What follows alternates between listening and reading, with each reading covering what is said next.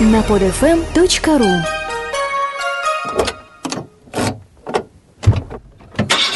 Автомания.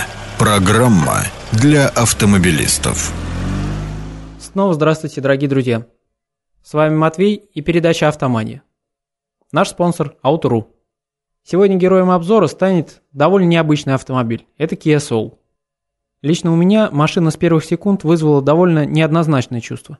Что можно точно сказать, на наших дорогах Soul долго не примелькается. Высокий кузов прямоугольной формы, высокая подоконная линия, короткий капот. Автомобиль выглядит очень оригинально. И довольно динамично. Он явно рассчитан на молодежь.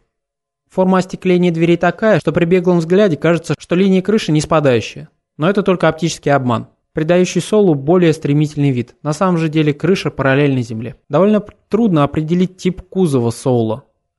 Но все-таки я бы назвал его хэтчбеком. Хотя бы потому, что полного привода у него нет и не предвидится. Хотя в паспорте он записан как кроссовер. Возможно, благодаря малым свесам и довольно большому клиренсу в 180 мм он кого-то и собьет с толку.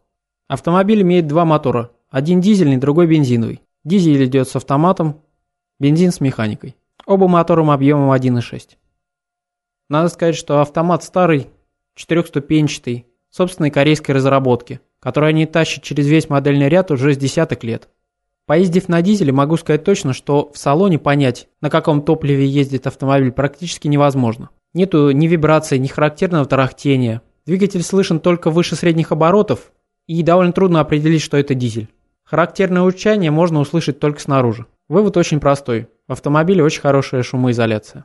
Салон очень просторный, высокий, в него фактически не садишься, а входишь. Спереди посадка будет удобна для человека любого роста и любой комплекции.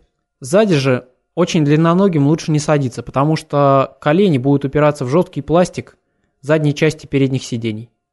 Справедливости ради надо отметить, что человек среднего роста поместится сам за собой без каких-либо проблем.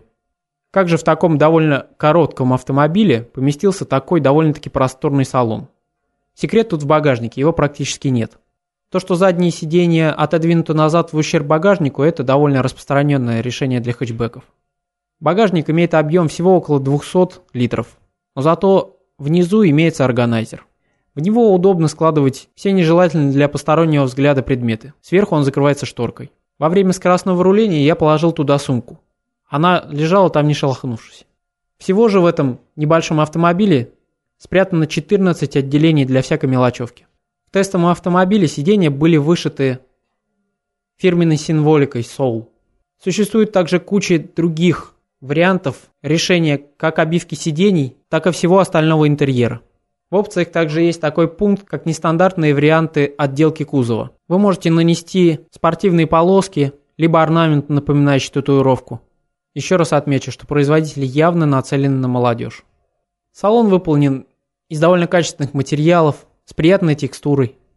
Например, передняя панель по фактуре напоминает карбон. Руль вроде бы обшит кожей, но по своей фактуре он напоминает пластик. В движении руль наполнен приятной нагрузкой. Рука ложится очень удобно. Руль регулируется по высоте, но, к сожалению, нет регулировки по вылету.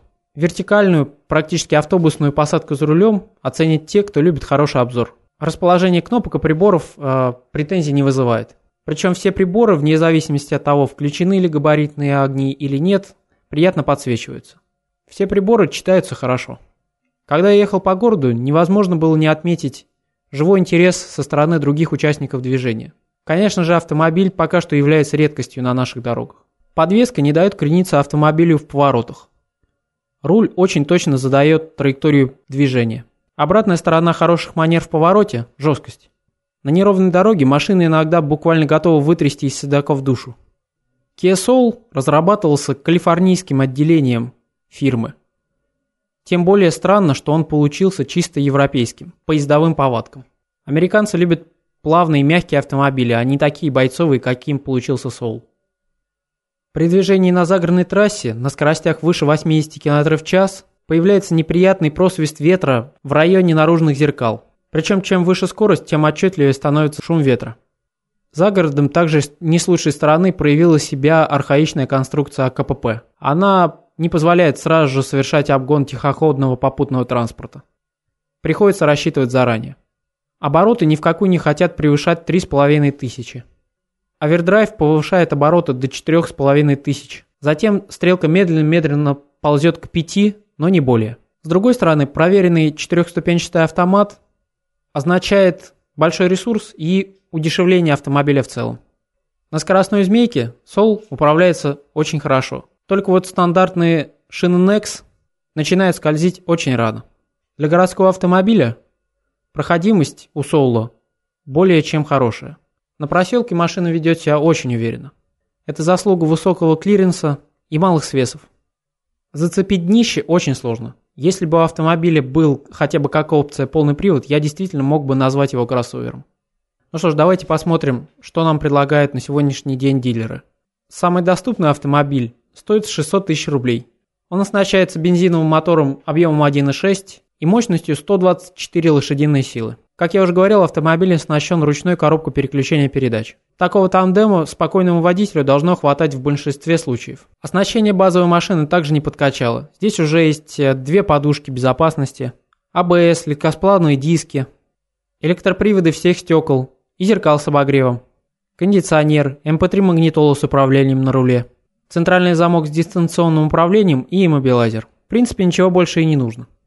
При желании вы можете выбрать и более навороченные комплектации, тогда цена подберется вплотную к 800 тысячам рублей. И не забудьте об одной очень приятной особенности всех автомобилей марки Kia. Это гарантия в 5 лет или 150 тысяч километров пробега. По специальной формуле я решил рассчитать примерные расходы на эксплуатацию автомобиля в год. Итак, расходы на топливо, страховку, налоги и ремонт Соула, проезжающего за год по среднестатистическому мегаполису 30 тысяч километров – составит примерно 65 тысяч рублей, из которых 50 вы потратите на бензин. Кстати, расход бензинового двигателя в смешанном цикле заявлен производителем на уровне 6,5 литров на 100 километров. Довольно неплохой показатель. Что можно сказать в итоге?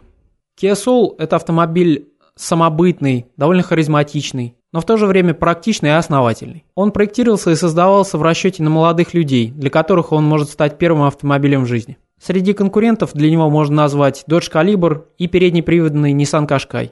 На этом все. Следите за нашими выпусками. Я заканчиваю. Напоминаю, что нашим спонсором является Auto.ru.